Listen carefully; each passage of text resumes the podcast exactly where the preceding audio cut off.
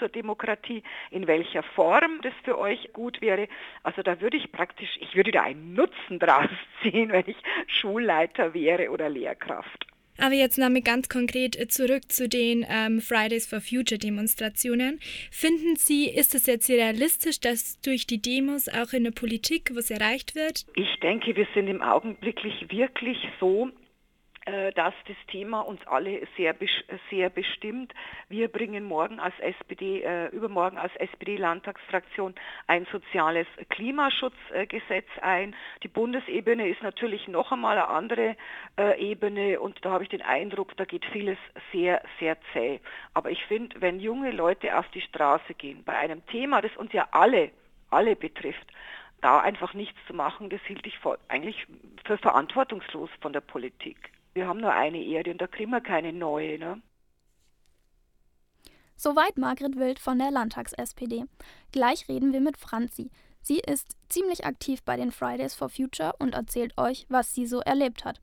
Davor hört ihr noch Computer regelt von den Sellout Boys. Am Samstag releasen sie ihre EP. Die Party dazu ist sogar schon ausverkauft. Fridays for Future. Das sind die Demos, die seit Wochen jeden Freitag stattfinden. Wenn ich in den letzten Wochen durch Instagram oder Facebook scrolle, dann komme ich gar nicht mehr vorbei an, an dem Bild von einem Mädchen mit langen blonden Zöpfen. Greta Thunberg ist nämlich mit den, hat nämlich mit den Fridays for Future angefangen. Schon seit Monaten geht die 16-Jährige freitags zu Demos anstatt zur Schule. Erstmals große Aufmerksamkeit bekam sie, als sie kurz vor den schwedischen Parlamentswahlen begann, vor dem Parlament für den Klimaschutz zu demonstrieren.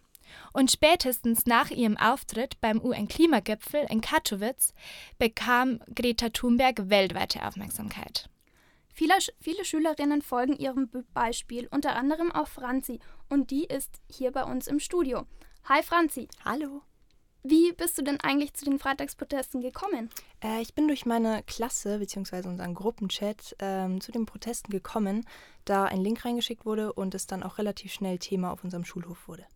Und dann seid ihr quasi alle zusammen hingegangen und äh, wie habt ihr denn da so die Stimmung wahrgenommen? Äh, die Stimmung auf den Protesten, die war sehr stark. Man hat wirklich gemerkt, dass die Schüler da hingehen, weil sie etwas bewegen wollen.